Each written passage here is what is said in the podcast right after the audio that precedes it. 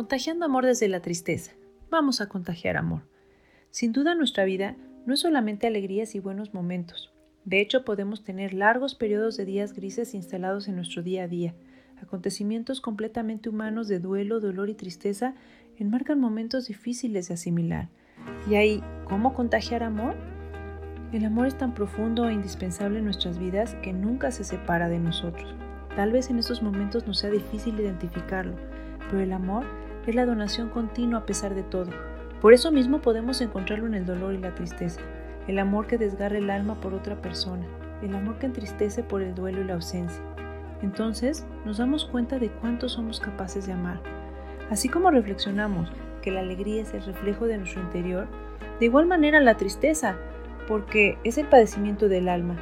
Estar triste es saber que necesitamos apoyo, darnos cuenta que no podemos controlar los acontecimientos y no todo depende de nosotros. Entonces tenemos la oportunidad de resurgir y conocer nuestra fortaleza y contagiar amor con nuestro esfuerzo. Porque acaso existe alguien que no haya sentido tristeza? ¿O podemos decir que mi tristeza es mayor a la tuya? No, ¿verdad? Es personal. Pero te tengo una buena noticia. Existe el antídoto, la esperanza. Si estás en un momento así, piensa, ¿Qué esperanza se me presenta ante esta tristeza?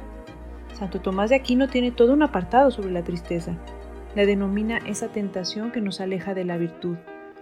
Así entonces, pasar por momentos de tristeza es parte de nuestra vida, pero mantenernos en ella nos aleja de la vida que estamos llamados en el amor. Hoy te invito a no vivir solo la tristeza. Llama a quien sabes que puede ser tu apoyo en estos momentos y llénate de esperanza. Primero, alza tu mirada no preguntes por qué, respira hondo y confía. La esperanza se logra desde la oración. Identifica el problema que te entristece. Piensa por cuáles puedes hacer algo y por cuáles no. Por los primeros, hazlo. Y por los otros, inicia tu oración. Santa Teresa de Ávila decía, Nada te turbe, nada te espanta. Todo se pasa. Dios no se muda. La paciencia todo lo alcanza. Quien a Dios tiene, nada le falta, solo Dios basta. Ahora sal y contagia amor.